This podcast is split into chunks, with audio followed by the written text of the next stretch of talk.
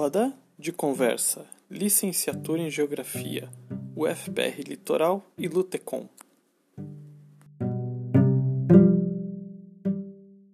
Fala da fundamentalidade do conceito de lugar.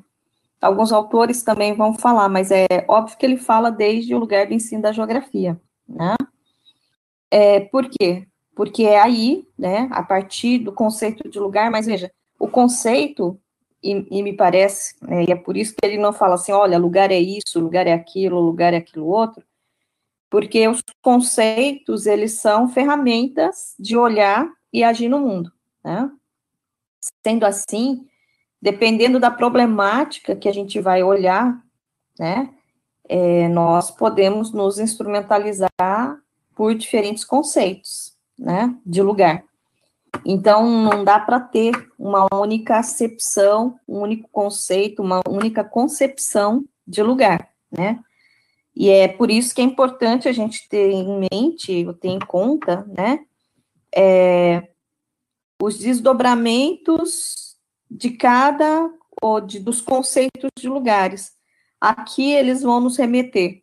Eles vão remeter, por exemplo, a a exclusão de pessoas, né? Porque tem gente que usa o conceito de lugar como um lugar único de certas pessoas com uma determinada história, com determinado histórico, com determinadas características e olham para os outros como como outsiders, né? Como como é, de uma forma excludente, né? Há conceitos de lugar e os autores trabalham a partir do lugar ser uma síntese de múltiplas determinações e de relações, né? Então, tem vários conceitos de lugar que podem nos instrumentalizar. Uma, uma sugestão que eu tenho é que a gente possa ler, né, é, alguns textos, um texto, eu, eu tenho um texto aqui, do Boletim Goiano de Geografia, que fala sobre o conceito, né, é, o conceito de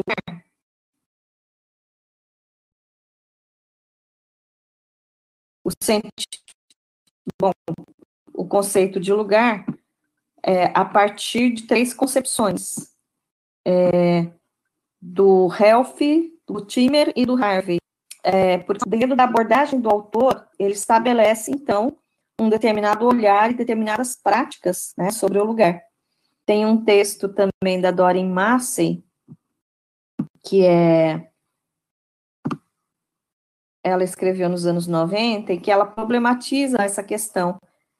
E ela defende um sentido global do lugar, que ela vai falar de um sentido hum, conservador de lugar, no, nesse sentido de que é, é, é, de referências, né, de pessoas que têm referências específicas de um determinado lugar e excluem a outras, como se esse lugar fosse é, diferenciado, tivesse determinadas características em si.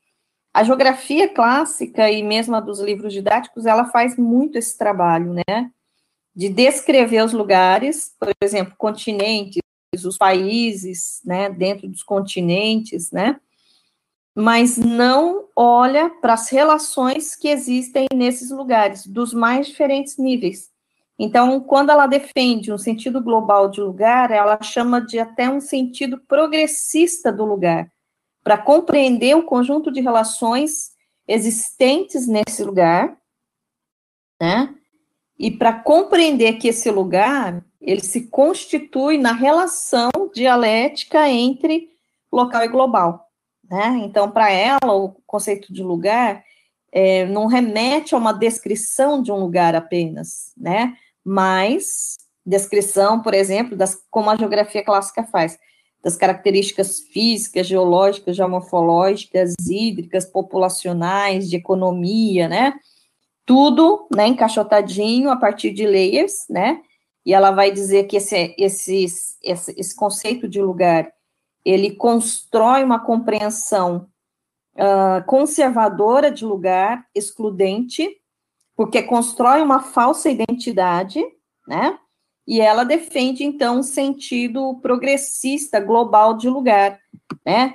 Que seria um sentido em que é, da relação, né, ver as relações, as ligações desse lugar com outros lugares.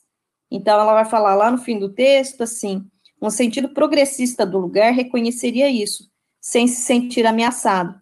Parece-me que precisamos de um sentido global do local, de uma consciência global do lugar, ou seja, que, por quê? Por, e aí sim, é, né, esse conceito nessa perspectiva, que também é do Harvard, que também é de alguns, uh, uh, algumas pessoas que usam a teoria marxiana, uh, que compreendem um lugar como locus, né, de um conjunto de relações que não se explicam em si, né, pelo lugar, mas nas relações com outros lugares.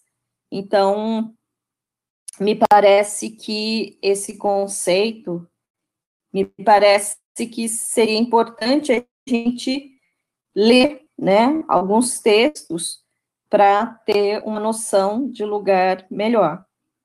Obviamente que o Douglas, ele, eu, a gente leu todos os livros dele, né, lá na, na geografia da, de Prudente, e esse sentido de lugar iniciava com uma pergunta básica, né, é, que chamava o livro Geografia Ciência do Espaço, onde você está? E aí ele dizia o quê? Que dependendo da resposta do onde você está, ele revela, então, a compreensão que as pessoas têm do lugar, né? que esse era o ponto de partida para trabalhar na sala de aula, para remeter a, ao lugar como um espaço de relações que, inclusive, de múltiplas escalas, né?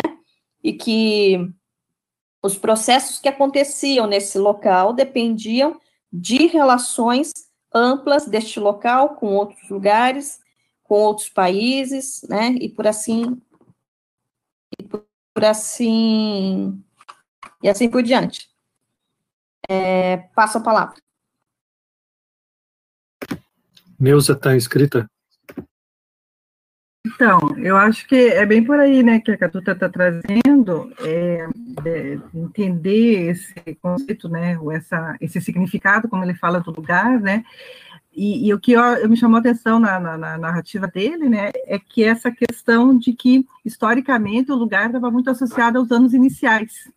Então, você trabalhava né, o conteúdo, o conceito de lugar, para os anos iniciais, para a primeira a quarta, né, ou seja, primeiro ao, sexto, ao quinto ano agora. E, e você partia sempre desse lugar como o vivido, como experienciado pela criança, né? Então, você partia da casa, do corpo da criança, da casa, do bairro, e aí sim vinha aquela questão dos ciclos concêntricos, até chegar ao planeta Terra, até chegar ao mundo. Então, você partia do próximo para o distante. E aí, quando você se desafia, que é o que ele fala, né?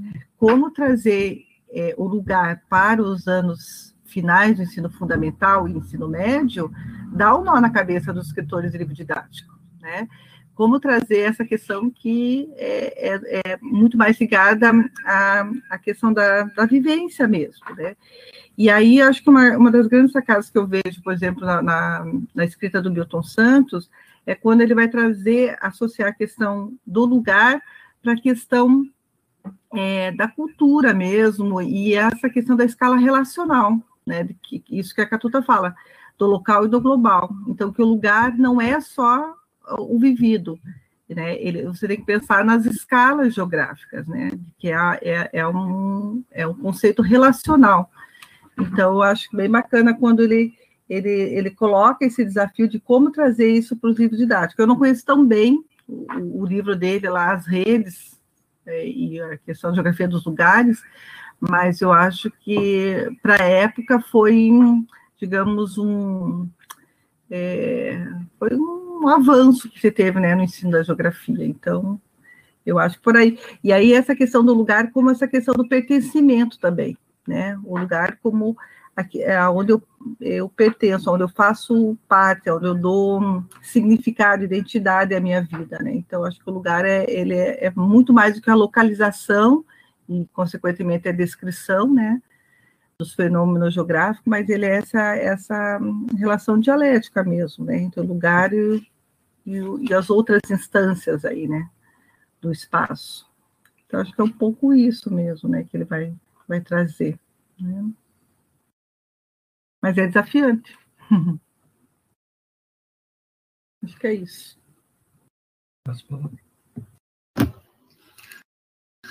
Está aberta a palavra, então, gente. Não tem ninguém inscrito.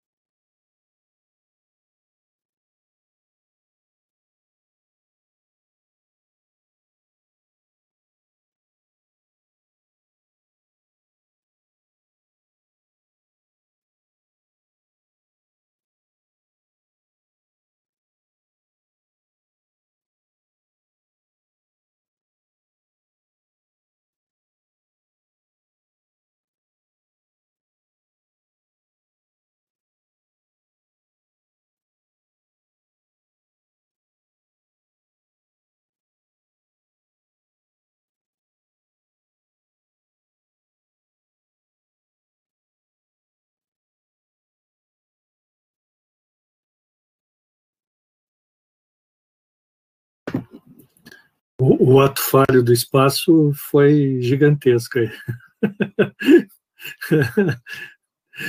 Mas é, é, que, é que tá, eu acho que está muito encalacra, encalacrado mesmo essa questão é, do espaço na gente, né? É, em, em, em, mim, pelo menos. Está né? é, tá aberta a palavra, gente. Eu acho que as pessoas podiam fazer perguntas, né? Sobre a questão.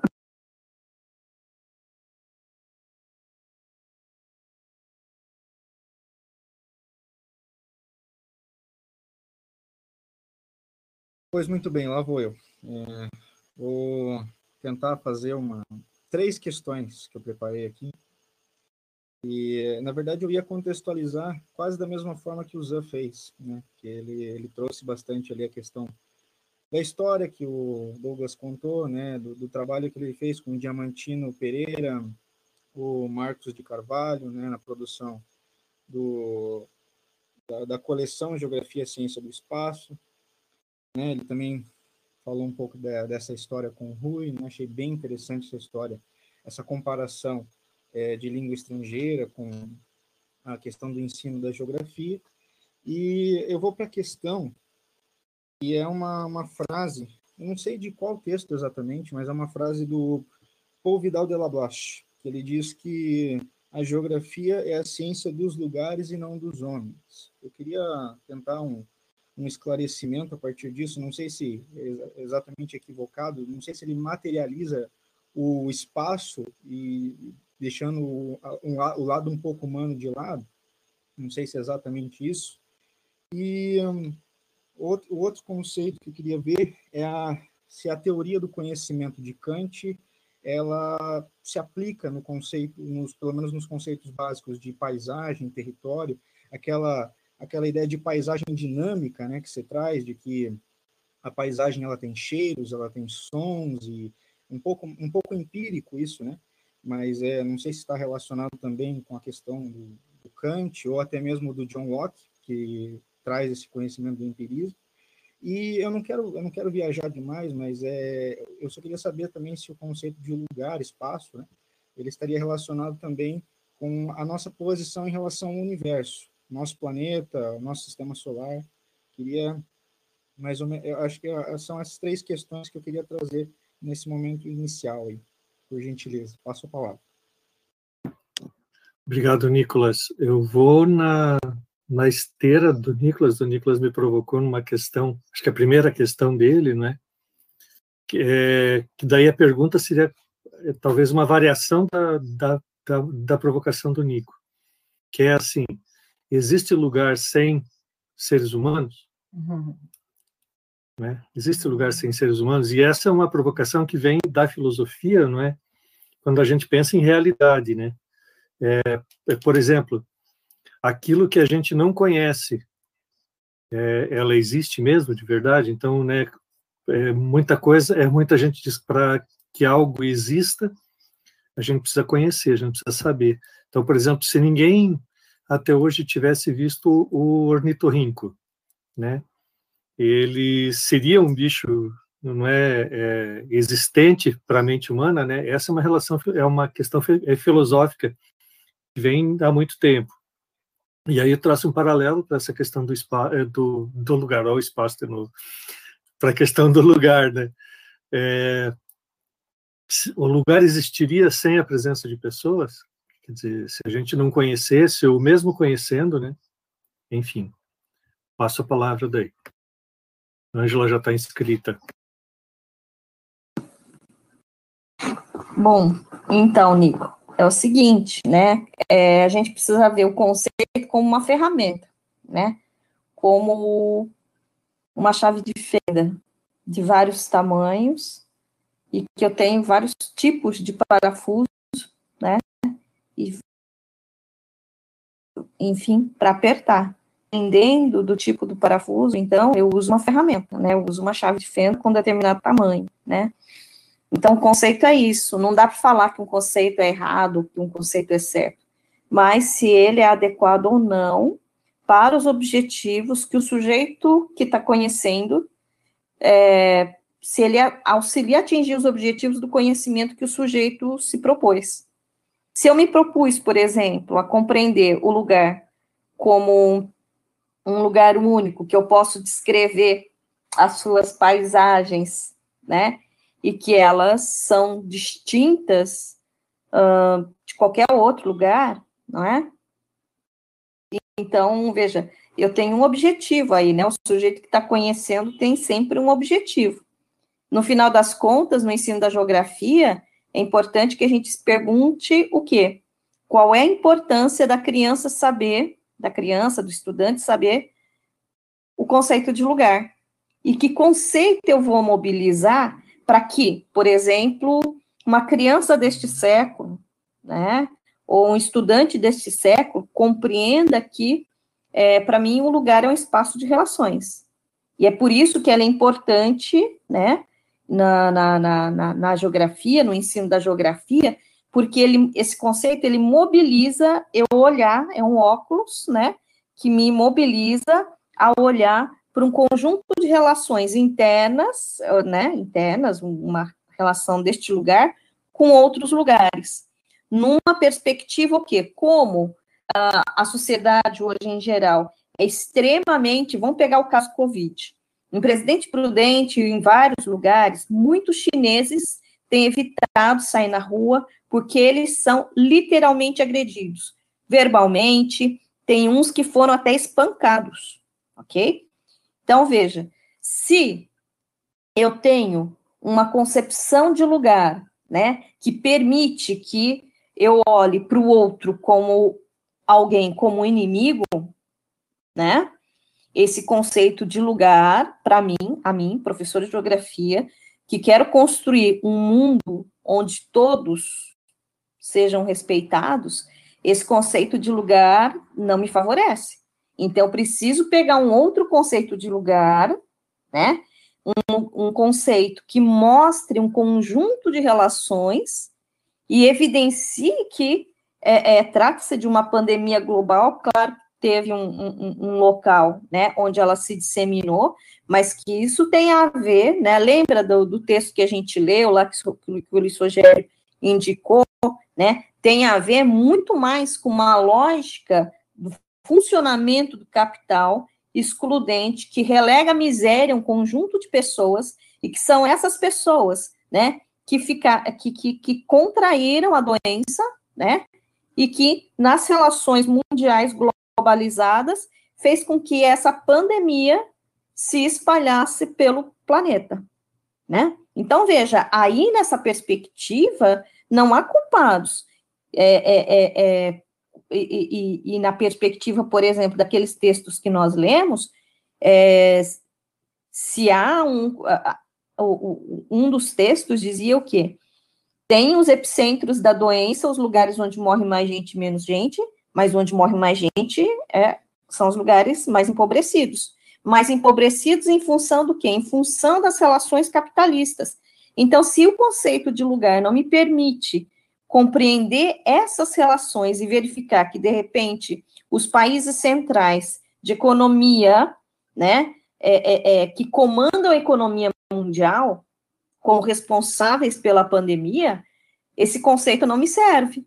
Então, eu vou, vou, vou, vou me municiar, né, dependendo dos objetivos pedagógicos que eu tenho uh, com a minha aula, de um conceito adequado para que eu possa mostrar essas crianças, as adolescentes, que a pandemia é uma, um processo relacional construído mundialmente por uma economia mundo, que relega a miséria, que relega, né? Tem até alguns materiais que falam, os chineses é, começaram é, é, é essa é, é, a ingesta de vários anim outros animais, como tem em outros países também, é muito em função, né? Ocorreu muito mais em função das situações de fome, não é?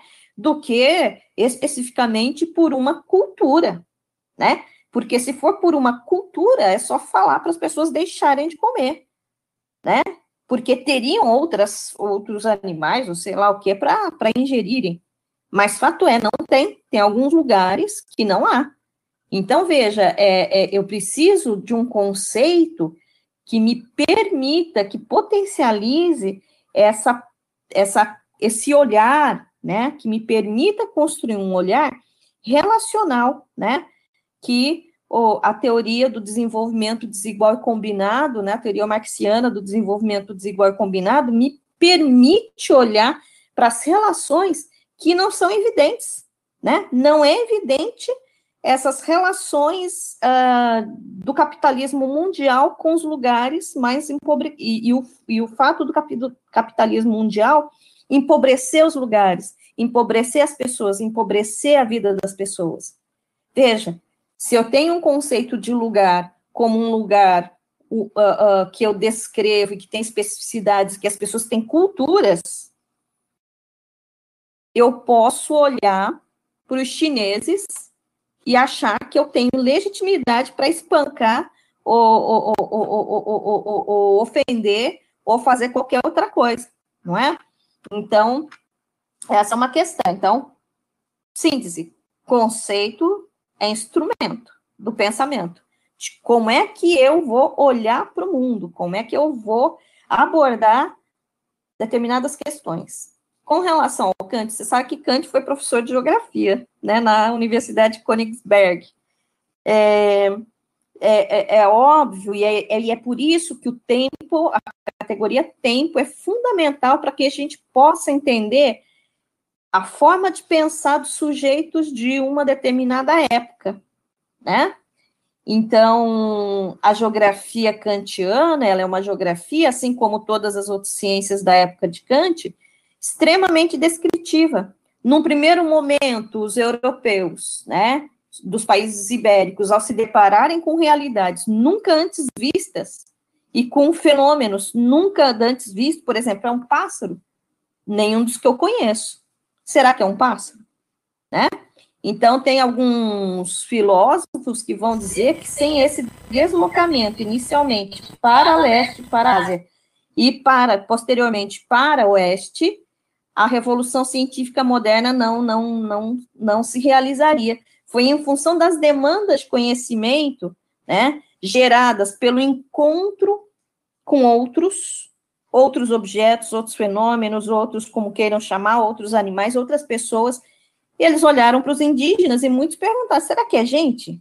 A Igreja Católica dizia que não, porque se não são tementes a Deus, né? Não. E até o século XVIII, o Vaticano referendou o assassinato, né, dos povos indígenas.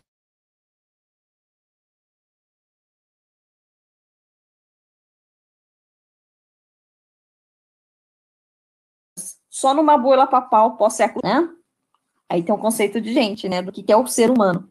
O Lablache, né, quando vai dizer, veja, o Lablache, ele viveu no final de 1800 e início de 1900, acho que faleceu mais ou menos em 1917, né? Então, eu tenho que espaço-temporalizar a ideia de um autor e não devo retirá-la sob o risco de não compreender a lógica de pensamento do autor naquela época, né? Por exemplo, os mapas TO, né? Os mapas TO, que é aquele mapa de roda que tem a África, a Ásia em cima, a África, enfim, é, alguns falam que aquilo é, não é um mapa, né? Mas veja, se eu considerar o que é um mapa nos dias de hoje, obviamente que eu vou ver aquele, aquele né, objeto como um não mapa. Uma criação, mas todos os mapas são criados a partir das referências né, de mundo de uma determinada época. E os mapas eram feitos por padres que não saíam dos seus lugares. Então, o que, que acontecia? Esse, esse, os padres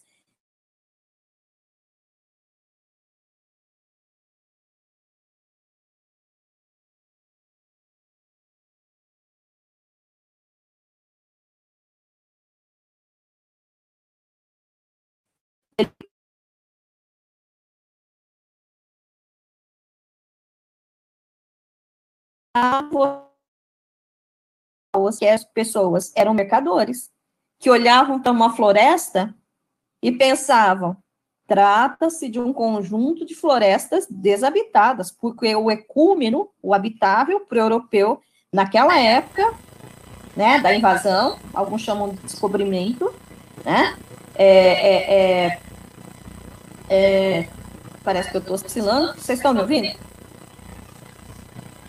Sim? Fui. É, então. Uh, tá travando, esse... professora. É. Mas vai ser assim. É, esses mapas, eles. Eles. Eles evidenciavam, não é? A compreensão que as pessoas tinham dos lugares. É, então, o conceito de paisagem de Kant, mesmo do Lablache, tem muito a ver com uma, uma retórica, uma narrativa naturalista, que excluía, obviamente, os homens, os homens e mulheres, os sujeitos dos lugares, né? É, será que eu caí? Não, Catuta. Tá. Tá, tá só tá só, só a imagem tá congelada. É, tá. Pelo jeito a rede tá sobrecarregando, não sei o que tá acontecendo que tá sobrecarregando tudo. Tá, então vamos tocando, assim mesmo, sem imagem. Então, o Kant e o Lablache, veja, quando o viajante descreveu, trata-se de um conjunto de florestas desabitadas, o ecúmeno para esse viajante, a floresta, era um lugar que não tinha gente. Por quê? Porque a floresta na Europa, de certa forma, ela foi, né? As florestas elas foram eliminadas juntamente com as gentes, com as pessoas que, de, que as defendiam, não é? Então, é, aquilo que é habitável para umas pessoas não é habitável para outras. Tanto que a etnoecologia agora está defendendo, a partir de dados sensoriamento remoto, o quê? Que a floresta amazônica, os cerrados são agroflorestas cultivadas há mais ou menos 11 mil anos. Então, é, é, é, é, a compreensão né, do que, que é habitar e de local habitável, por exemplo, os nossos indi os indígenas estão nos ensinando que eles né, habitam a floresta e a cultivam, vivem numa relação simbiótica com os, né, os, os elementos da floresta. Inclusive, eles se, se consideram floresta, né, compondo a floresta.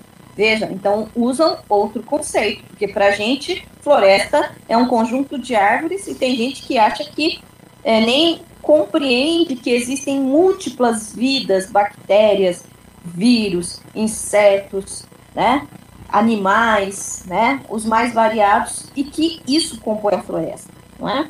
Por isso que a gente usa o conceito de reflorestamento como aquela monocultura de pinos e eucalipto, né? Que é um horror.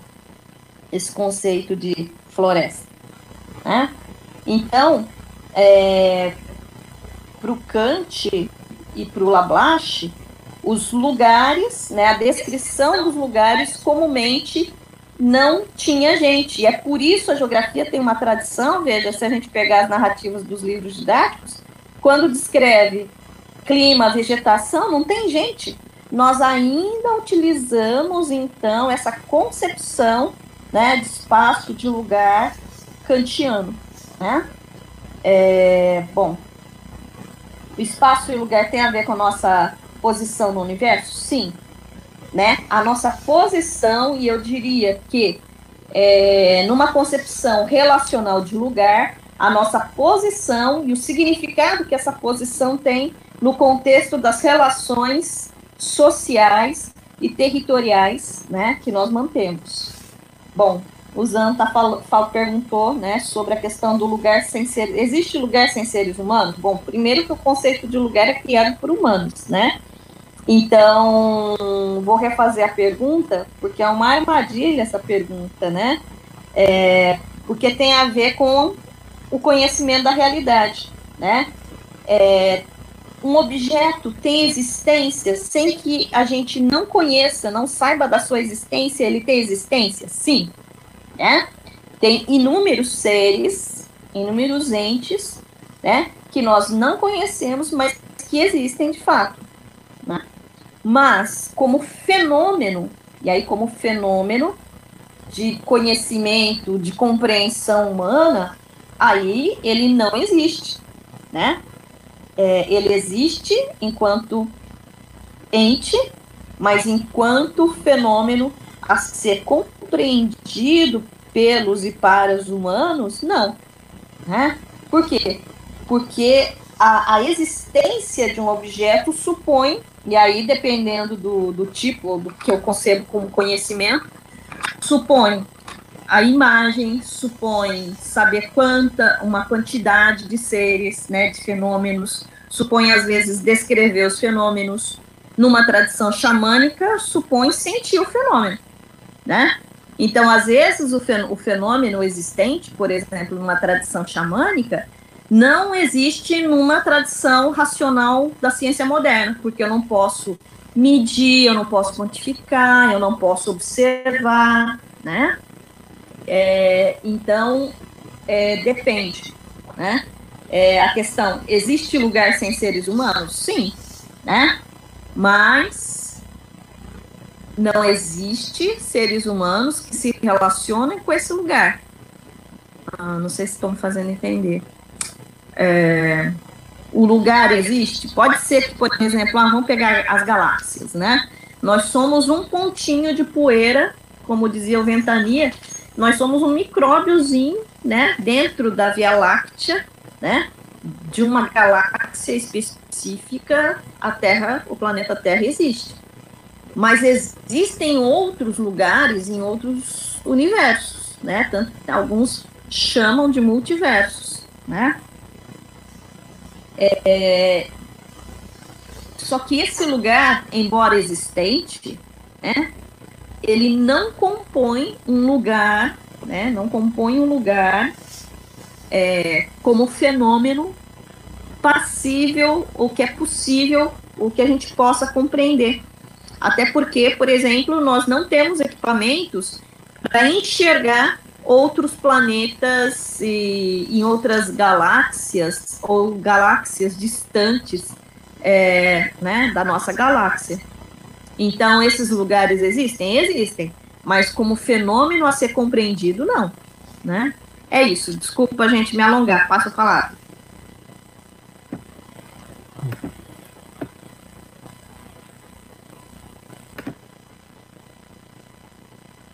Ver eu consigo. Olá. Oh, obrigado, Ângela. Você está congelada para mim, está bem estranho. É, realmente é um. É um minha, eu estou fazendo o papel de armadilha mesmo aqui, né? De fazer. Ah, agora sim, agora sim. De fazer uma, umas, umas provocações aí. Eu vou fazer outra. Acho que não, não sei se tem alguém inscrito, não acabarão vendo. Acho que não. Zan, Mas, diga. A Débora fez Diga. duas perguntas lá Ah, é atrás. verdade, é verdade. Pode fazer. Uma só, na verdade, que era dirigida mais a Catuta, mas acho que dá para dirigir para todos, né? Pergunta: é possível relacionar o conceito de indivíduo é, com o conceito de lugar? Quando ela fala o conceito de indivíduo, é o in- indivíduo em Norbert Elias.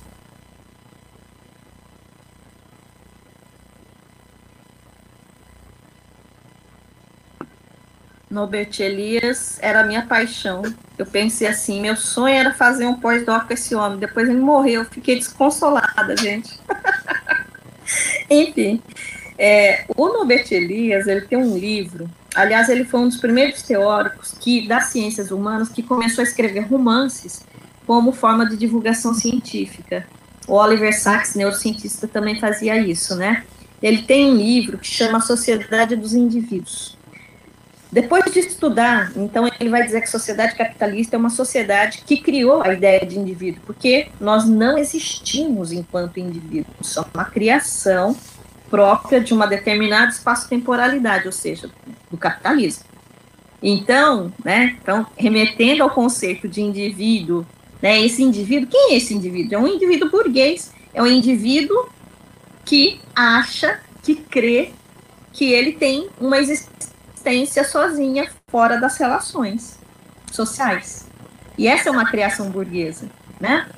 É, então, esse conceito de lugar, por exemplo, esse conceito de lugar uh, mais descritivo, né?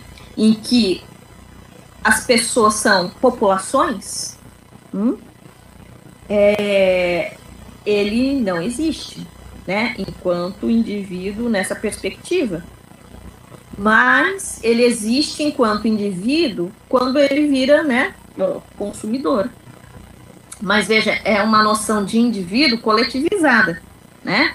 O indivíduo em si, ele vai dizer isso aí é uma criação absurda, ele vai até falar, né, na sociedade dos indivíduos, é uma criação absurda da sociedade capitalista, para fazer crer que nós, grupos humanos, né, pessoas, temos existência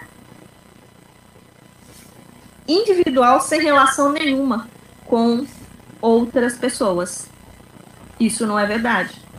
Veja, quando eu remeto a um conceito de espaço como lugar de relações, eu já elimino essa compreensão do indivíduo burguês, do indivíduo individual que tem existência sem relação nenhuma, né?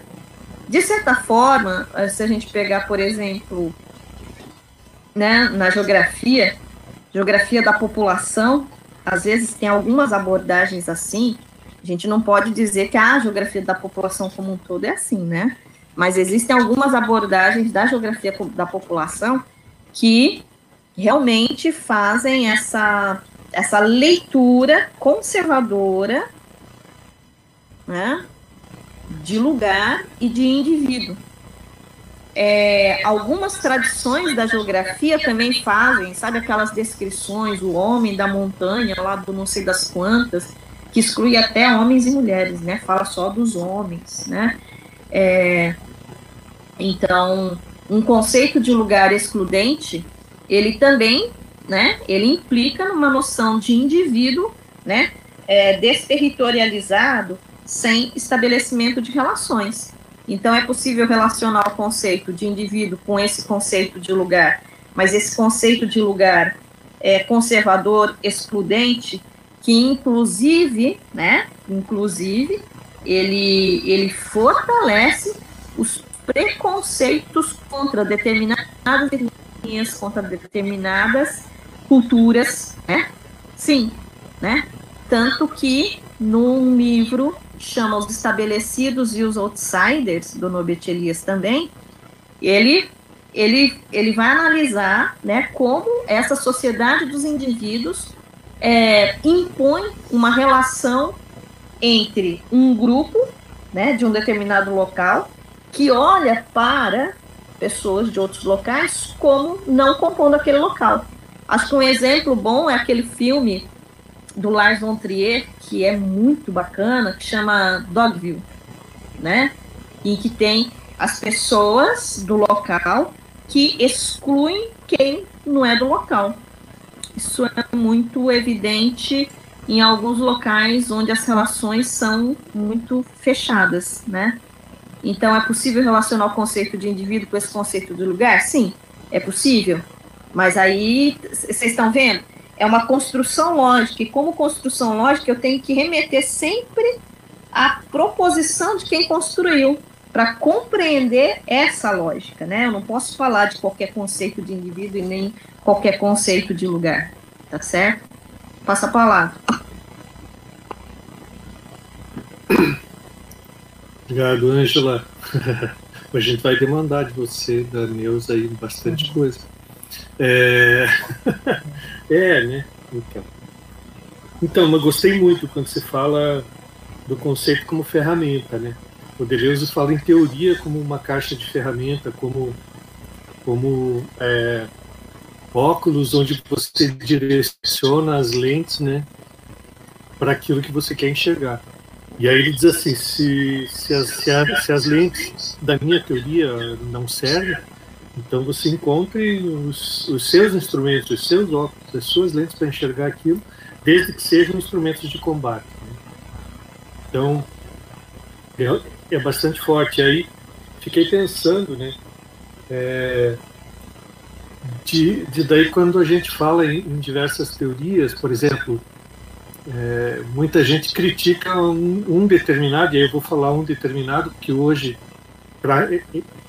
para mim, já não existe apenas um pós-modernismo, né, uma pós-modernidade, são várias, são várias perspectivas de pós-modernidade, né, mas, mas indiferente de que perspectiva seja essa, existem algumas, alguns defensores ou algumas teorias que não admitem outras teorias. Né? E aí, acho que é aquilo que o Krenak fala de monocultura, né? Pessoas que trabalham na, na perspectiva da monocultura teórica. Né? E, e aí fico pensando, né? porque daí você tem você tem toda uma perspectiva, toda uma lente, por exemplo, do, do, dos ou várias lentes, né, dos povos ancestrais, né, que olham para a realidade de uma forma puxa vida, não sei quando que eu vou conseguir ter essas lentes para mim. Estou buscando é, é, encontrar um pouco dessas lentes para conseguir enxergar um pouco. Estou né? tentando aprender com ele bastante. Né? Mas, enfim, é, essa questão da, de um certo sectarismo teórico né, que não consegue enxergar outras perspectivas. Como é que a gente lida com isso? Quer dizer, e até que ponto a gente admite. Porque aí tem perspectivas teóricas que também são perspectivas teóricas que podem ser extremamente colonizadoras. Né? Então, o, o, que é que, o que é que nos dá. Uh, deixa eu ver se consigo a palavra certa. O que é que nos dá legitimidade para dizer que uma teoria ela realmente atende aquilo que, que interessa para a sociedade, uma que a gente diz, não, isso é muito colonizador e a gente exclui. E a gente acaba excluindo mesmo e, enfim, será que a gente não está também é, numa outra perspectiva de monocultura teórica? Enfim, só para jogar mais lenha na fogueira. Aí, né? é, passo a palavra, não sei se tem alguém inscrito. É. Eric está inscrito, depois Ângela. Eric, inclusive, estava uh, num debate, eu queria, estava louco para entrar no debate do Eric no Face lá sobre algo semelhante, mas estou sem tempo, estou tendo que ler um texto para o final do mês agora. Tá. Mas estou louquinho para entrar naquela discussão. Eric, passo palavra. Então, é, sobre essa questão né, da, da teoria, né? É, quando a gente vai trabalhar com conceitos, né? É, geralmente a gente contextualiza num autor ou num conjunto de autores, né, para a construção desse conceito.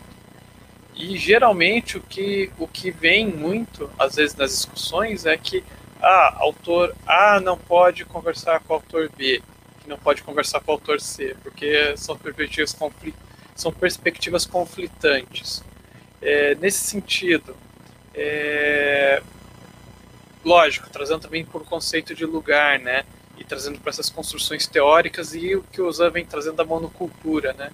É, como é que a gente pode trazer é, relações conceituais entre os autores que não, que não gerem divergências teóricas e não venham a desconstruir teorias, né? Em que sentido que eu estou falando? É você trazer vários autores para discutir a mesma coisa e conseguir chegar no consenso desses autores. Eu me pergunto se isso é possível, eu creio que seja, e, e aí é o questionamento também que eu coloco aí para a gente poder pensar junto. Passo. Eric, repete um pouco a, a, última a pergunta. Então, é... a pergunta ela é no seguinte sentido: se com vários autores trabalhando no mesmo conceito, eu consigo fazer esses autores convergir teoricamente, né? Se isso é possível, né? É... Porque geralmente dizem que não é possível. Muita gente coloca lá autor A não pode falar com autor B porque são é, visões conflitantes da, daquele conceito, né? Nesse sentido que vai minha pergunta. Que é mais ou menos a discussão que eu vinha fazendo lá no Face, lá que o Zan queria entrar. Entendi. Bom, então. É... As sociedades colonizadoras, elas têm em comum o quê? a ideia é que elas são as detentoras da verdade. E que o outro, né, o outro, no máximo tem um etnoconhecimento, algum saber, ou um mito, né, é, que eles rebaixam nessa, nessa hierarquia do conhecimento, né. Então, muitas sociedades, é, veja, só que a colonização europeia é diferente da colonização maia inca azteca ou do altiplano. A colonização no altiplano, ela foi feita a partir da soma do conjunto de conhecimentos, do conjunto de técnicas que os colonizados tinham. Então não se não não foi não houve eliminação daquilo que o colonizador avaliava que era fundamental, né? para aquela sociedade. Então a gente está falando de uma colonização específica, né? Que a gente tem registro é, dessa que é que desenvolveu uma monocultura teórica, né? Uma teoria sobre a compreensão de mundo, a explicação das coisas no mundo, dos fenômenos no mundo, né? E que óbvio que ela não está separada de um modo de estar e de ser no mundo, né? porque toda essa hierarquização, racialização, esse conjunto de preconceitos construídos a partir do conhecimento científico moderno, ele tem a ver com a lógica, né, do avanço do capitalismo na sua face mercantilista, depois industrial e agora globalizada, né? É por isso que é, alguns as lentes, né, dos povos tradicionais eles são muito mais do que a soma, né? Por exemplo, os zapatistas têm um princípio. O fundamental deles é um, um mundo onde quepam muitos mundos, ou seja, um mundo onde caibam muitos mundos, né? Então, cada um com as suas narrativas, né? Mas cultivam uma compreensão de é, de relação, de estabelecimento de relação com essas outras formas de compreender o mundo, não é? é só que assim, é, estou é, lendo muito a Silvia Rivera Skank, é, ela, ela saiu da universidade, montou uma comunidade, ela é mestiça e está construindo várias, vários, várias compreensões. E ela sugere a nós, né, que a gente aprenda uma língua. Que a gente, ela trabalha com imagens, ela é da área de sociologia de imagens, mas ela vai dizer da importância da gente aprender uma outra língua nativa. Por quê? Porque a gente sabe que cada língua ela é, é um mundo, né? Ela cria um mundo, ela é a expressão de um mundo, de uma compreensão de mundo, né? Então ela sugere que a gente, para compreender a forma de pensamento de outros povos, a gente tem que aprender a língua desses povos, né? Até porque é, é, é aí que, porque ela vai falar que no Aymara é, é uma língua muito rica e que permite, sem nenhum problema, que cada um crie uma palavra para dizer como é que está vendo o mundo, né? Então, a, a, a, linguagem ela é fundamental. Então, quando o, o, o, o Krenak vai criticar as monoculturas né, teóricas, as monoculturas, né, ele está criticando uma forma, forma ocidental, né, eurocentrada de ver o mundo. Né? É, e aí, veja, quando a gente começa a ir para esse campo, a questão não é saber qual que é a teoria sobre o mundo, a explicação do mundo mais verdadeira, né? Aí a questão é que eu sempre meto, qual é o projeto de mundo que temos? É um projeto de mundo onde caibam vários mundos? Ou é um projeto de mundo onde tem uma hegemonia e todos os outros têm que acompanhar essa hegemonia, né? Então, como que a gente olha para essas teorias? Quer dizer, o que é que eu seleciono disso tudo? Eu, particularmente, como tenho um projeto de mundo, um projeto de vida, e que tem muito a ver né, com várias tradições dos povos originários, eu vou beber dessa fonte, eu vou olhar para essa perspectiva, inclusive para criticar né, a, a, a, uma realidade que, é, em geral, é homogeneizada e que a Silvia Riviera Cuscante chama atenção, de que é, é possível, né? É possível, a gente não pode excluir o outro também, né? É, nós precisamos trazer de outras culturas, de outras formas de entendimento, aquilo que faz somar a nossa perspectiva de sociedade, a nossa perspectiva de, é, civilizatória, o projeto de sociedade que a gente tem, né? Ela vai dizer ainda que é, é importante hum, formas de entender o mundo que não separem atividade intelectual da manual. Por quê? E, e para mim isso é fundamental. O marxismo faz isso. O Gramsci fala: não é possível que alguém se forme só intelectualmente. Ele vai dizer: é, é, é importante a todos nós o trabalho manual. Por quê? Porque isso tem a ver com o respeito que nós devemos ter com os trabalhadores e trabalhadoras. Tem a ver com a eliminação dessa hierarquia entre quem pensa e quem faz, né? Então, nesse sentido, é, como é que eu, de onde, a partir do que que eu vou me pautar nas escolas, é, é, eu me pauto a partir dos valores que eu tenho, dos valores de inclusão, dos valores de eliminação de racismo, de valores de eliminação de machismo, de valores de eliminação de todo e qualquer preconceito, né?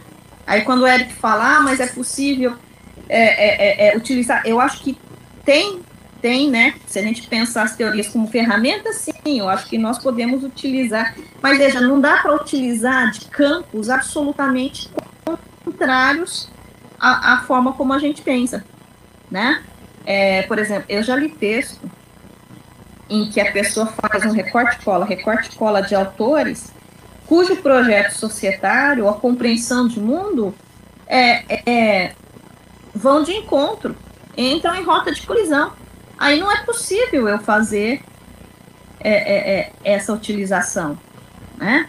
É, eu acho que há limites, na minha perspectiva, há limites. Qual que é o limite? É o limite do projeto de vida, é o conjunto de valores que eu defendo no planeta, para o planeta, né? enfim.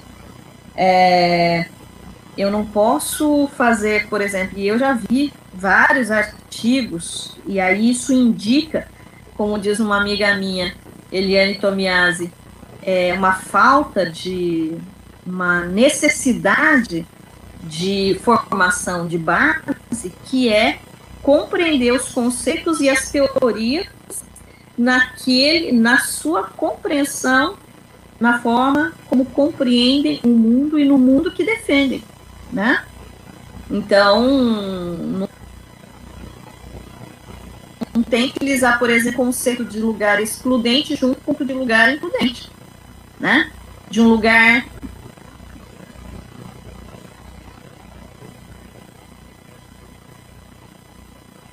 é, de um conceito de lugar de relações, o né, de relações, como, lugar, como conceito de lugar, como um conceito de lugar é, muito Angela. é, único, é excludente que isso. Oi. É, É, uma- Tô passando. Oi. Não, deu uma travada aí, a gente perdeu o último, o último raciocínio teu. Deu uma travada, misturou um monte de coisa. É, quando você falou do. Não há como pegar um conceito de lugar excludente, a partir daí é, ficou muito misturado. Você pode repetir, um favor? Na minha compreensão, por exemplo, então, se eu vou trabalhar com o conceito de lugar numa perspectiva de inclusão de sujeitos, eu preciso mostrar relações. Então, não é possível que eu use um conceito de lugar de uma escola que exclua esses sujeitos, que descreva é, um determinado, vamos usar um conceito da sociologia, modo de vida, como, por exemplo, ah, o modo de vida dos caiçaras. O modo de vida caiçara não é o modo, existem vários modos de vida caiçaras, né? Então, não posso usar esse conceito de lugar assim, o quilombo. Eu vou descrever o quilombo. E aí vou lá no João Surá, a partir da descrição do quilombo, sei lá, lá de Cavalcante, né? Ou da, da, da, da, da, Conceição, da do Conceição das Criolas. Olho para o quilombo lá, para o remanescente quilombola João Surá e vou dizer, nossa, isso aqui não é um quilombo?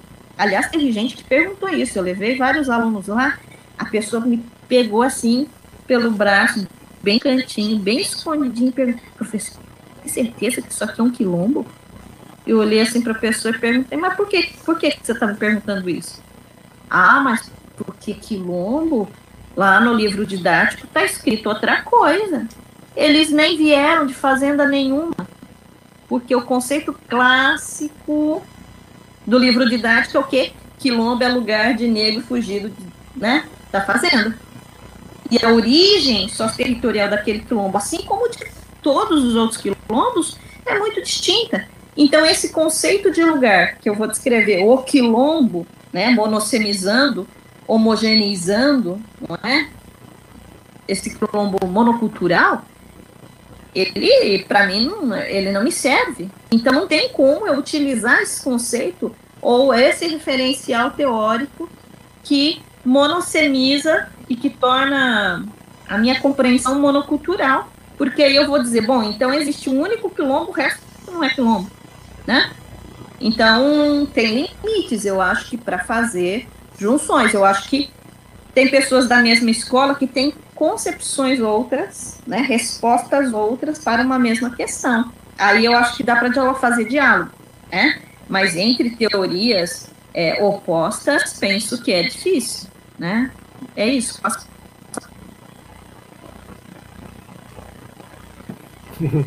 Obrigado, Ângelo. Estou mastigando aqui. É... é, literalmente, né? Mastigando e mastigando também o que você está falando, né? Tá ruminando. É, não, a a Neuza está falando ruminando. Eu ruminar, eu vou ruminar depois, tudo isso que vocês estão falando. aí. Ruminar na perspectiva nietzschiana, né? De Nietzsche. Nicolas, está tá escrito, por favor.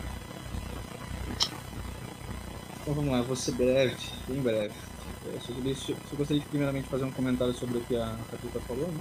Ela disse que não dá para separar né, a questão do manual do intelectual. Isso me soa um pouco anti-aristocrático. Né? Aristocracia que traz né, aquele conceito de que os intelectuais, aqueles que detêm o conhecimento, têm que estar no poder. Então, é, é só uma coisa que diverge disso aí. Né? E a outra é sobre o, o questionamento do Eric. Eu queria saber também se os, os conceitos de Friedrich Hatzel, e, que é o, o determinismo, e o Paul Oblash, que é o possibilismo, eles divergem de alguma forma, obviamente. Mas é a questão simples é que o objetivo no, o objetivo final era o mesmo. no meu, acredito que o expansionismo, no caso alemão, e o outro francês. Então, eu acredito que esses conceitos podem se interligar e correlacionar, né? não sei, me corrijam se eu estiver errado, e, mas eu acredito que eles podem se correlacionar, apesar de serem distintos de algum modo. Então, é basicamente isso. Passo a palavra. Eu estou inscrito na sequência, mas Eric foi provocado.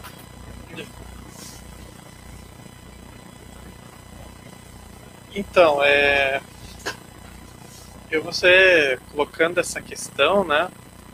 É, como é que eu posso colocar? Porque é, dentro da dentro das teorias, né? É, você tem uma, você não tem somente um conceito, né? O autor ele é completo, ele tem uma série de conceitos. Então nesse sentido, acho que tendo a, pelo menos como eu compreendo, e aí a ideia da caixa de ferramentas, né? você tendo a compreensão dos conceitos desses autores, né, você e lógico, você tendo um objetivo a alcançar com esses conceitos, né, eu vejo que dá para fazer eles dialogarem, mas é aquilo que a Catuta fala, não pode ser muito divergente, porque se tiver total divergência, eles vão um conceito anula o outro, né, nesse sentido, né. Mas eles podem dialogar em conjunto e se ajudarem a chegar em algum lugar comum, né. Eu, pelo menos, vejo dessa forma, né? É, eu trabalho mais com história e filosofia da ciência, né?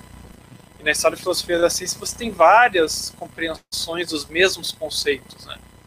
Então, nesse sentido, é o que, o que a gente tenta fazer é a discussão desses diferentes autores nesses conceitos para ver se a gente consegue chegar num conceito superior ou num conceito mais avançado de algum determinado de alguma determinada questão. É praticamente uma dialética ali que você faz né, do processo, né, desses autores. Então eu vejo muito dessa forma. Para mim, eu não vejo problema juntar o autor A com o autor B, mesmo que seja de escolas diferentes, pós-estruturalismo, estruturalismo, pós-modernismo. Eu, o que eu vejo é qual é o objetivo que esses autores rumam, né? Para que lado que esses autores rumam? É lógico que se forem contraditórios, muito contraditórios, fica complicado. Mas se eles tiverem um caminho comum e se puderem complementar, eu acho, eu acho que é interessante. Eu acho até que na academia falta muito desse tipo de discussão, né? Você trazer vários autores para discutir alguma coisa. Passa a palavra. Então, obrigado, Eric. Então, eu estou inscrito e, e, daí acho que a, a, minha inscrição vem nessa perspectiva mesmo. Que não tem como eu não lembrar a minha tese, né? É... e que daí, Nicolas, a banca chega e me diz assim que na, na qualificação trabalhei com, com Foucault e com, e, e com Castoriadis, né?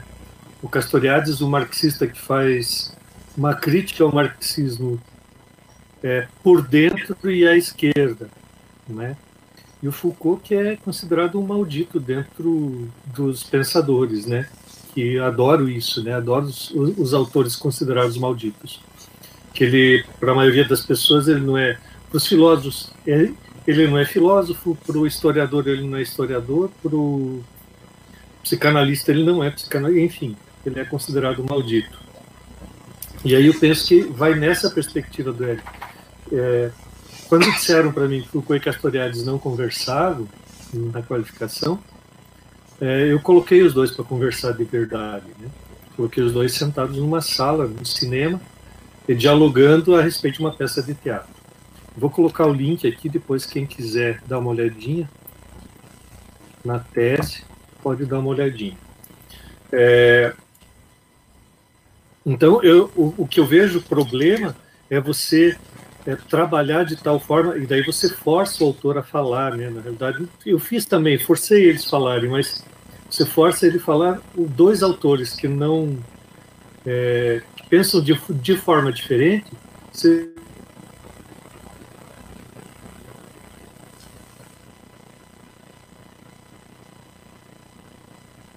se força eles falarem a mesma coisa. Aí eu vejo um problema. Agora, quando você coloca os dois para conversar. Oh, Zan, desculpa interromper, Diga. mas é, cortou, deu um delay grande aí, cortou a maior parte da sua fala. Desculpa, aonde que eu, onde que eu estava quando cortou? É, a parte que eles se juntam lá no cinema para conversar. Então. No teatro, né? É no teatro. É. Isso. Então, na realidade é isso. É, eu vejo o problema quando você junta dois autores que têm teorias opostas, contraditórias, sei lá, enfim, num único sistema de pensamento. É quando você força os dois dizerem a mesma coisa. Isso realmente não tem como. Então, quando você articula autores para eles dizerem aquilo que você quer que eles digam e numa, numa certa direção, isso, isso realmente é um equívoco. Concordo com o Ângelo. Né? Agora, quando você coloca os dois para dialogar mesmo, para conversar, você coloca duas teorias, uma conversando com a outra, dialogando com a outra. Aí não vejo problema.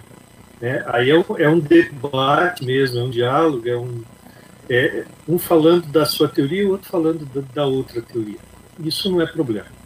Vejo, né? Então, coloquei o link aí, depois se vocês quiserem dar uma olhadinha. Tem a parte romanceada da tese lá, onde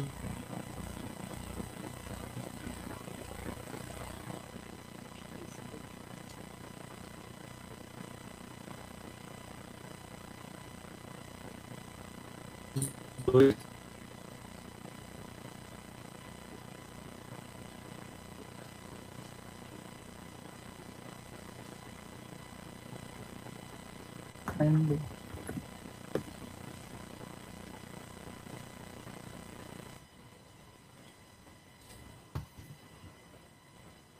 O Gelon estava falando a parte que está falando da parte romanceada da tese. Estão me ouvindo agora? Escrevam no chat.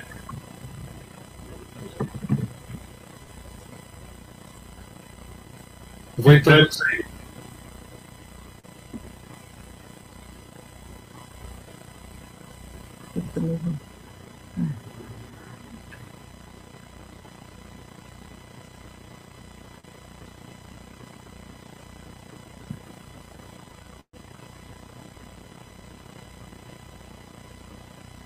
Acho que é só fechar e iniciar a câmera de novo que, que volta. Eu fiz isso duas vezes. É, hoje, tá, hoje o RNP tá bem instável lá.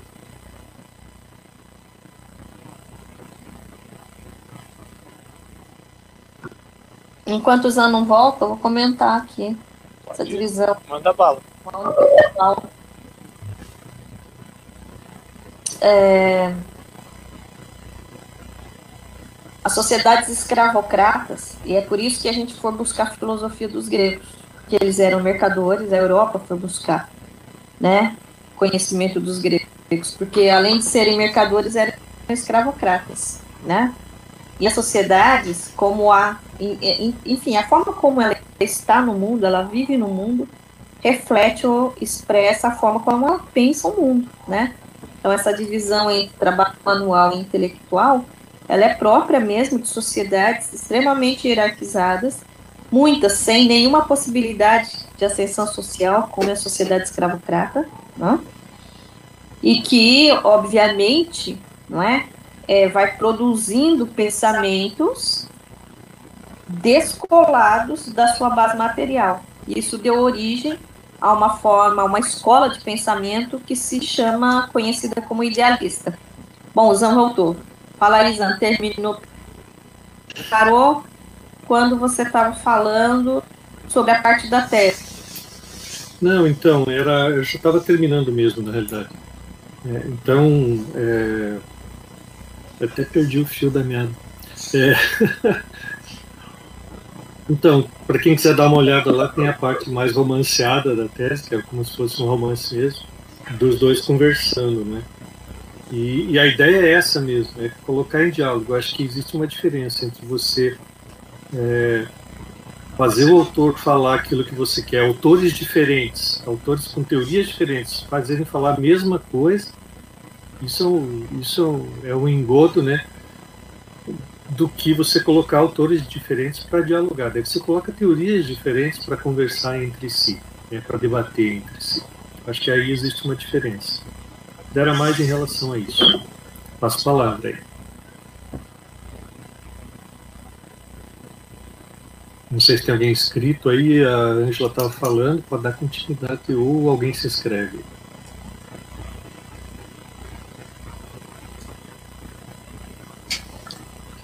Então, aproveitando, né? Eu acho que é. Nessa e Catuto, eu acho que é. Nicolas, né? Acho que é isso mesmo, né? É, é, quando você está construindo alguma coisa, né? Eu vejo muito esse movimento de você trazer diferentes autores para discutir alguma coisa. Quando você tem interesse de construir alguma coisa, né? Quando você está construindo alguma coisa, você tem um objetivo. E você não vai trazer alguém que vá contra o objetivo que você tem teoricamente, né? Ou onde você quer chegar com, com aquele conceito, né? ou aquele conjunto de conceitos. Só que é como o Zan disse, quando você está fazendo um diálogo entre teorias, aí é válido, porque você não tá, você não quer chegar, você não quer chegar num ponto, mas você quer realçar as diferenças teóricas entre os autores, né? Para poder fazer a discussão, né? Então acho que é eu acho que a tese do Zan mostra bem esse exercício, né, de realçar as diferenças entre posicionamentos e visões teóricas, né? E acho que é é um exercício interessante de se fazer. Mas é claro, é, quando com a maioria dos autores, né, quando estão suas teorias, eles não se baseiam somente num, num outro autor base, né? Eles se baseiam num conjunto de autores, né? E aí você vai fazendo essa construção, né? Eu gosto muito de pegar o exemplo do Kuhn, por exemplo. Vai, vai basear com o pessoal da, da Grécia Antiga, com Popper, vai se basear com Fleck, ou seja, vai basear com uma série de autores para tentar explicar aquilo que ele compreende como a produção da ciência. Né? Então, nesse sentido, eu acho que é, é um posicionamento válido, né? E eu acho que falta muito, às vezes, na academia. A gente trabalha muito com reprodução de autores, ou seja, eu pego um autor e vou desenvolver as categorias dele num caso. Mas dificilmente você vê um trabalho onde o autor se propõe a criar alguma coisa, né? A partir de um conjunto de autores ou a partir de uma discussão. Passa a palavra. Valeu. É... Angela está inscrita. É, então, sobre a questão do possibilismo e do determinismo.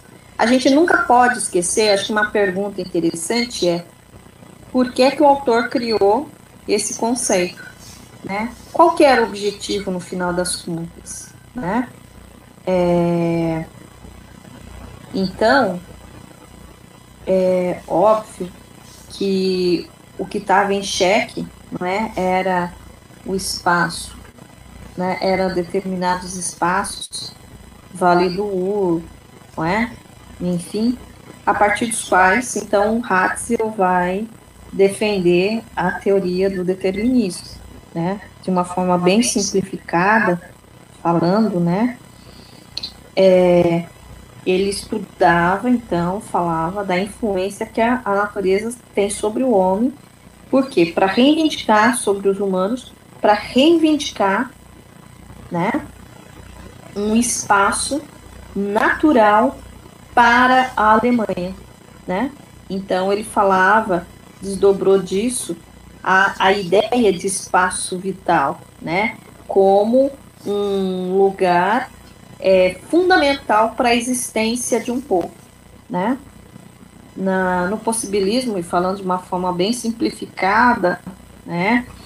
O, o, o, o, o Lablache via como o, o homem como um ser ativo e defendia uma teoria de gêneros de vida, né?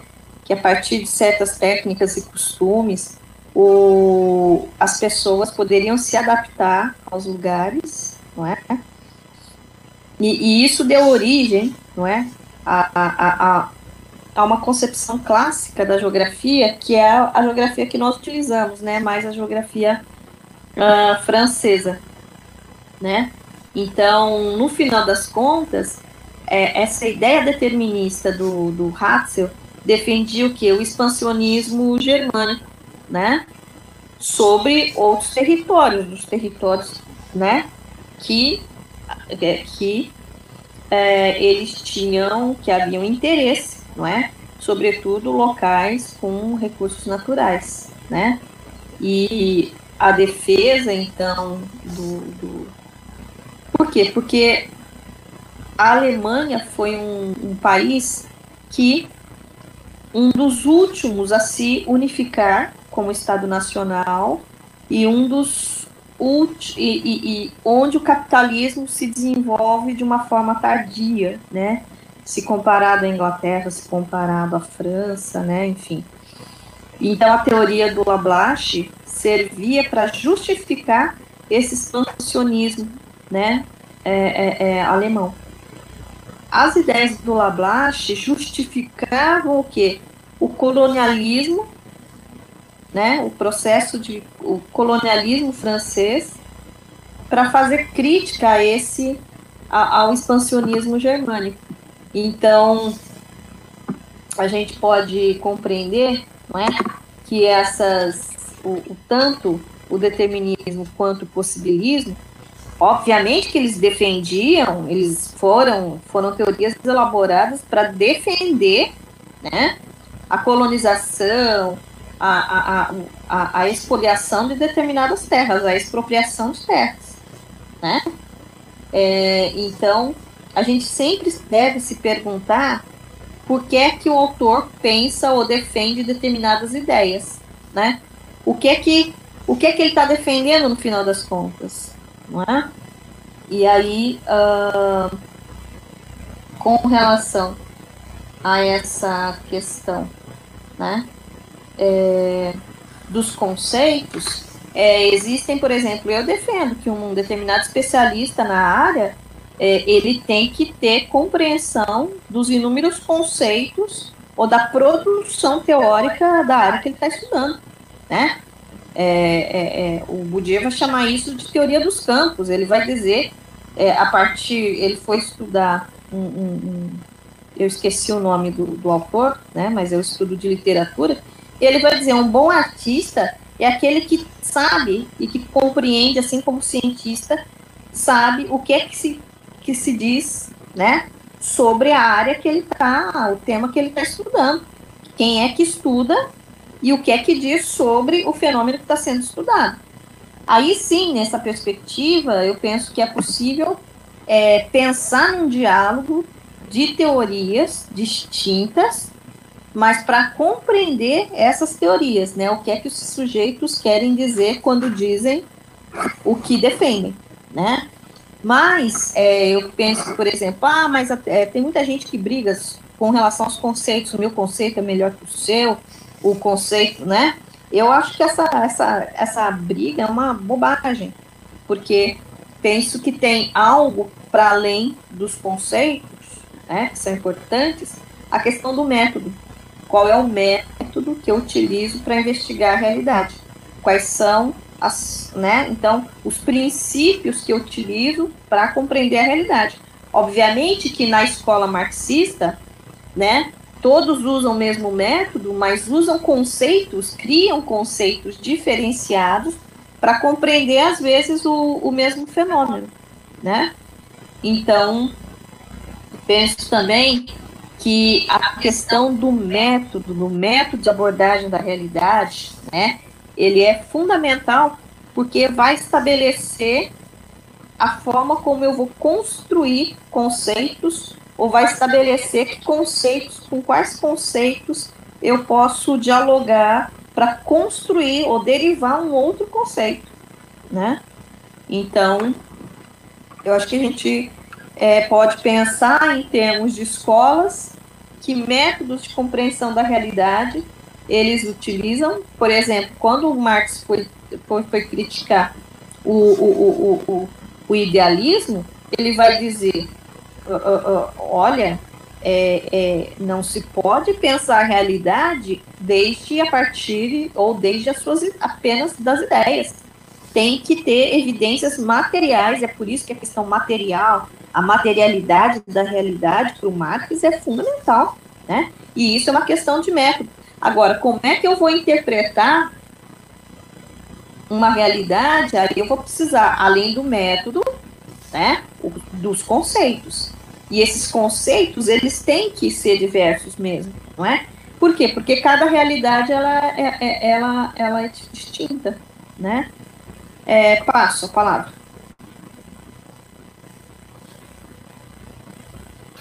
Uh, tem Eric inscrito. Pode falar, Eric. Então, é, a gente direcionando desse final de que já está caminhando, acho que para a última parte, né? Para esse final de discussão. Então, era mais um, uma questão para colocar, para a gente poder pensar em conjunto, a partir do que o Douglas coloca do, do da questão de lugar, né?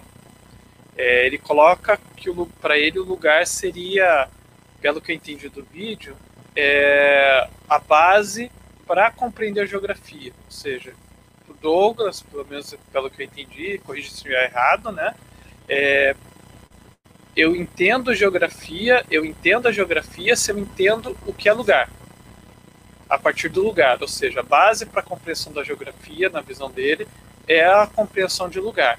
E aí eu me pergunto é, onde que entra na não, não digo não posso dizer hierarquia, mas onde que entra no conceito o conceito de espaço junto ao conceito de lugar, né? Porque eles são conceitos distintos, mas eu creio que um está atrelado ao outro de alguma forma, assim como o conceito de paisagem. Então, nesse sentido, como é que entra o conceito de lugar relacionado ao conceito de espaço e possivelmente ao conceito de paisagem, né? Essa foi uma questão que me, le... me... essa foi uma questão que me, me levantou no, durante o vídeo, né? Até porque eu venho fazendo vários leituras de Lefebvre por causa da minha tese, né? Então aí acabou me, me levantando essa questão.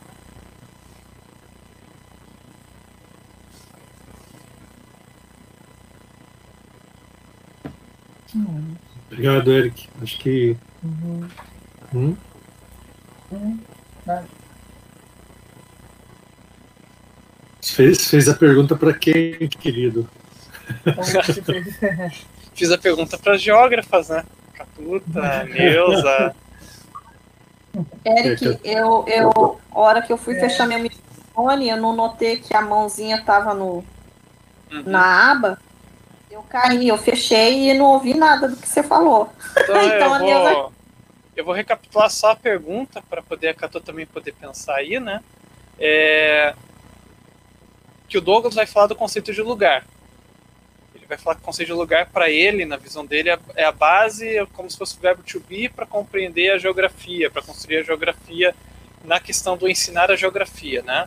A compreensão do que é lugar. É, com relação ao espaço, à paisagem, aonde que se posiciona o conceito de lugar, né? É, hierarquicamente falando, né? É, o espaço seria um conceito maior, mais amplo, o lugar um conceito mais restrito. Como é que isso está relacionado na, na questão da.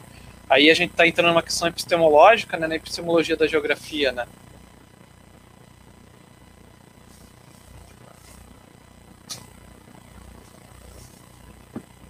Aberto. A Neuza está inscrita.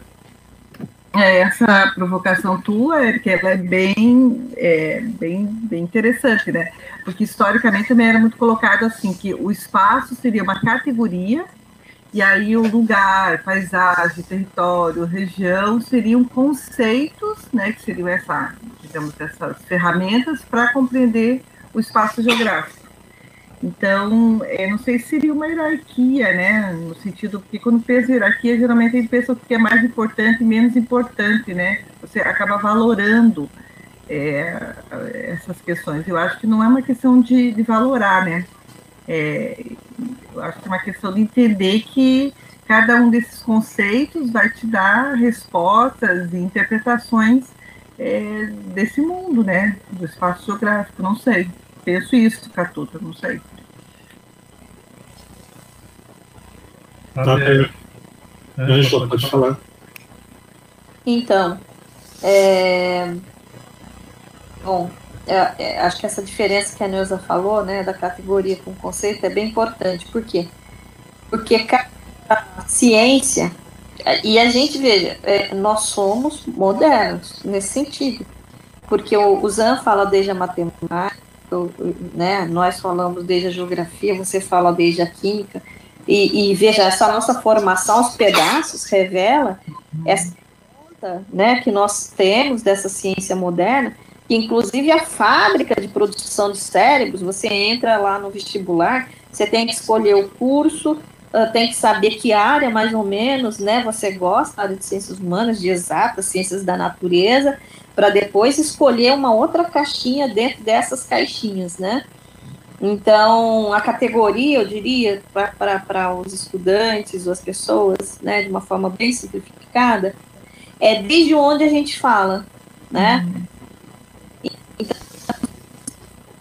Fala desde a categoria fundamental dele, fundante, que vai estruturar o pensamento dele, a análise dele é o, a nossa da geografia é o espaço. Então, espaço é uma categoria da geografia, ou seja, uma categoria que permite, né, uma categoria que fica um lugar de qual nós falamos, né? Não vai falar sobre as artes, a gente não vai falar sobre as, a, a biologia, né? Enfim, nós vamos falar desde essa categoria fundamental e fundante da nossa ciência, que é a geografia. Obviamente que eu vou utilizar várias outras informações é, da física, da química, da economia, mas para orquestrar o entendimento do espaço, né? Então, o espaço é a nossa grande categoria.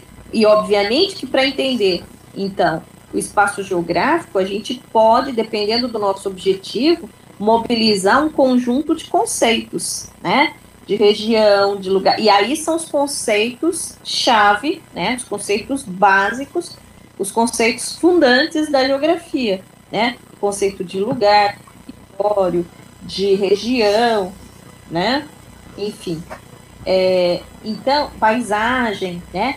Que são a partir desses conceitos básicos que nós vamos ensinar os estudantes a orquestrá-los, a organizar, né? Então, a visão de mundo, a leitura da realidade a partir, então, desses conceitos. E, obviamente, que, que com pessoas que enxergam, e aí a Silvia Cuscante tem uma, uma fala provocadora, que ela falou assim, ó, oh, a gente tem que redefinir o conceito do que, que é enxergar, porque ela diz, nós enxergamos não é só com os olhos, nós enxergamos o corpo inteiro, né? Com o nariz, com o olfato, com a audição, né? Ela fala que é preciso redefinir determinados conceitos. Então, em geral, quer dizer, não existe uma hierarquia, mas penso que existe um, um, uma forma básica de ensinar. Veja, desde o berçário até os cinco anos. Depois dos seis até mais ou menos os no, 10, 12 anos, e depois nas séries finais é, é, que é a nossa formação, né, da licenciatura em geografia. E obviamente, então, que não existe uma hierarquia de conceitos, senão um orquestramento né, desses conceitos para entender o espaço geográfico. Então, eu posso partir, por exemplo, da paisagem. Né? É, quando Douglas fala que o conceito de lugar é, é ele não é o único importante, né? Ele tem importância porque a gente é, e a neurociência está dizendo isso também, que ela vai dizer o seguinte: é, nós só criamos sinapses a partir das nossas das práticas. Então, as práticas sociais dos sujeitos ocorrem nos lugares. Então, pensar e com querer compreender o mundo a partir do quê? A partir da Europa ou a partir da Alemanha, a partir de que lugar? A partir do lugar de vida dos sujeitos. Então, nesse sentido, que para o ensino da geografia, é, não é que é o mais importante, mas que é um conceito fundante ou fundamental a partir dos quais eu vou orquestrar outros conceitos, por exemplo, o conceito de paisagem, né, o conceito de região, o conceito de território, né, mas é,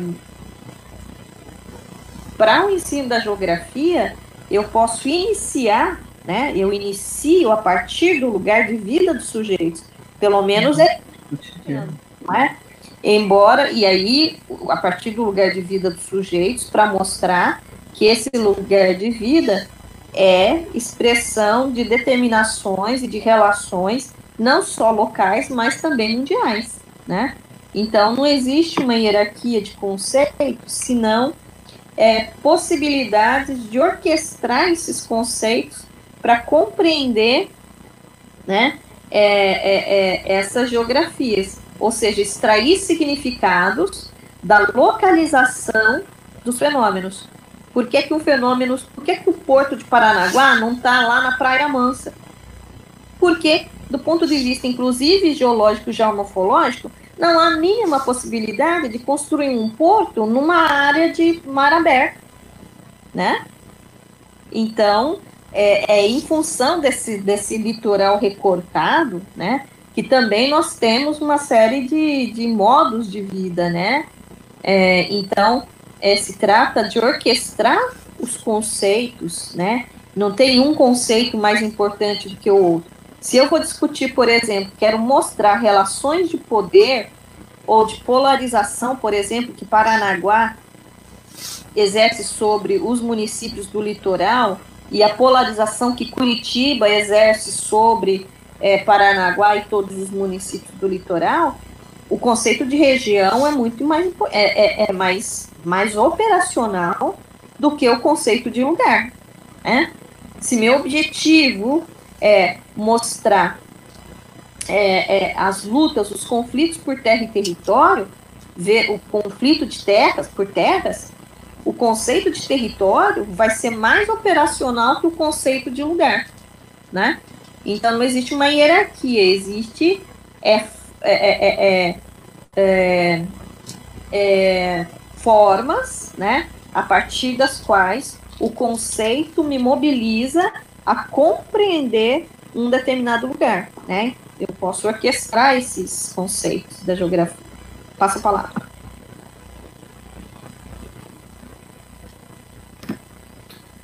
Gente, acho que são 22 e 15.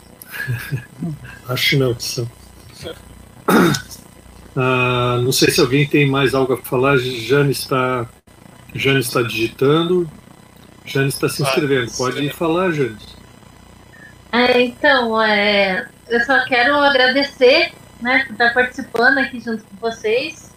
Muito aprendizado sobre o lugar que eu vou pesquisar agora as outras comunidades do lado do, da, do assentamento por conta da, da mudança da, da escola rural para a educação do campo aqui na comunidade. E, e quero agradecer, estou muito feliz por estar aqui com vocês, tá bom? E acho que é só isso. Boa noite a todos, muito obrigada e até a próxima.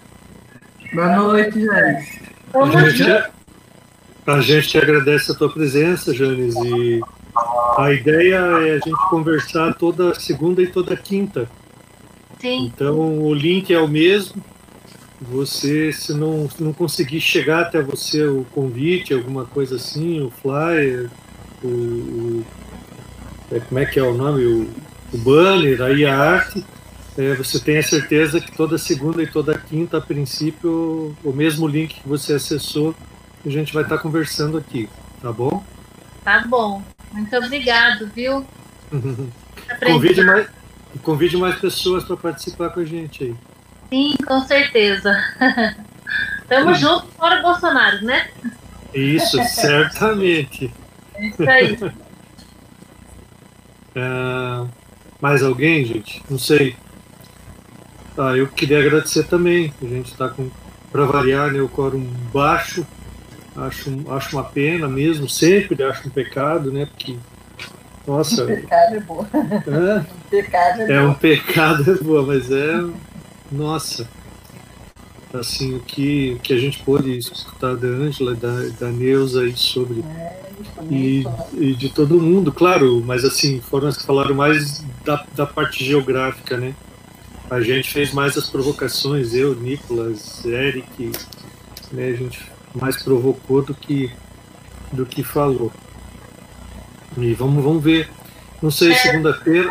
Oi, diga, James. Delícia, só mais uma coisa que eu lembrei, eu, eu queria que a Catuta escrevesse o nome do, do filme que ela falou aquela hora. Dog Valley. Ah, Dogville, Dog, Dog Valley. É. É. Maravilhoso, com a Nicole, Nicole Kidman. Maravilhosa, Nicole Kidman. Tá, obrigada.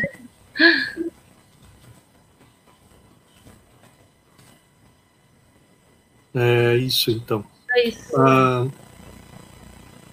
eu não sei para a segunda, a gente dá continuidade no Paulo Freire ou a gente repensa o que, que a gente faz?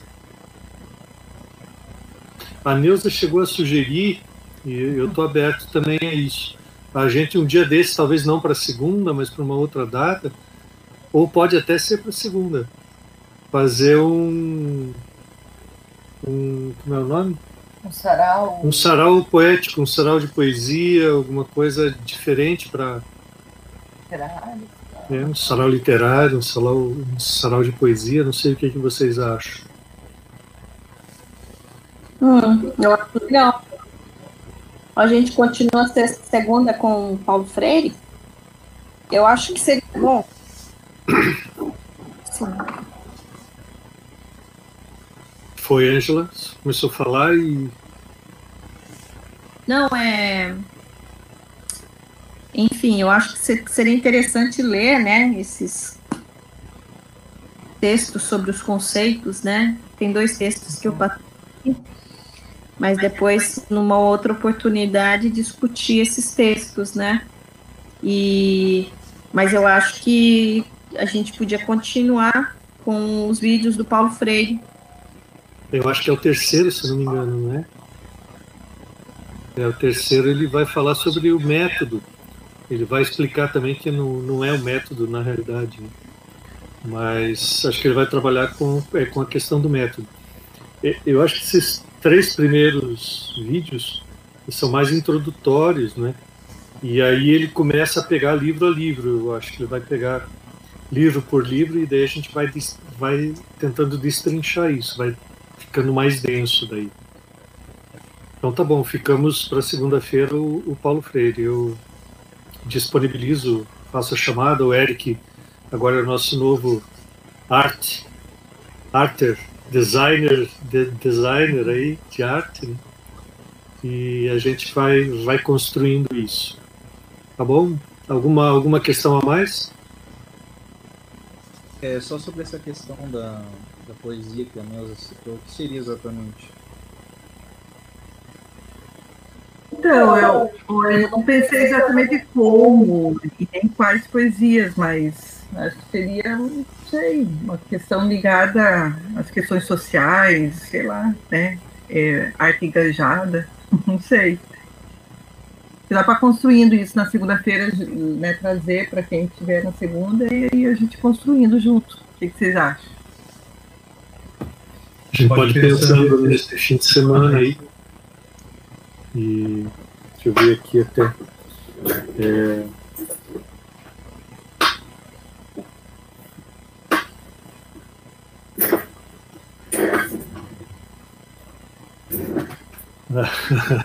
foi, foi buscar lá ó, ah.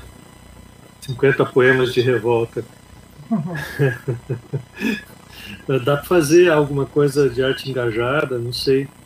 Mas, é, de repente, eu não sei, o Eric está congelado para mim, mas se a gente pudesse trazer, de repente, vamos pensando, mas acho que a poesia, a gente mesmo recitar, é, ou trazer é, alguém recitando, tipo o Abu Janra, o, o, o, falecido Abu Janra trazia, grande Abu Janra, tinha o programa Provocações, onde ele, ao final, ele sempre trazia uma poesia junto. Enfim, músicas, né, de repente algumas músicas curtas, onde que a gente pudesse conversar um pouquinho sobre isso tudo, né? Pode até definir um autor, de repente, um sarau poético do Vinícius, Sei, sei lá, enfim. A gente pode ir pensando é, possibilidades, tá bom? A gente deixa o Freire para segunda. Na segunda a gente retoma isso para conversar um pouquinho mais. Né? Beleza, gente? Gratidão imensa, beijo no coração de vocês, muita proteção da Covid, muita proteção para quem estiver perto dos bichinhos aí, dos, dos pernilongos é, surgiu, é verdade, Angela, surgiu, a, a Suzana me ligou assustada ontem, anteontem, um vizinho nosso que já tinha pego, pegou de novo hemorrágica com chikungunya junto. Está internado, acho que em São Paulo, parece que vazou para São Paulo para se internar no hospital. Tá feia a coisa. Certo? Beijos grandes. Gratidão, Boa noite. Eric. Boa noite. É. É, e aí, pessoal, depois esse vídeo fica gravado lá no Facebook agora, tá? Isso, uma coisa, Eric, é, o Luticon é, é, é, a, é, a, tua proposta de laboratório, é isso? Safadinho, hein? Já está usando o Luticon para... Claro. Bem legal. legal. Adorei o nome. Adorei o nome. Bacana, gratidão. Tchau, tchau, gente. Boa noite. Boa noite. Até. Boa noite. Até. Até.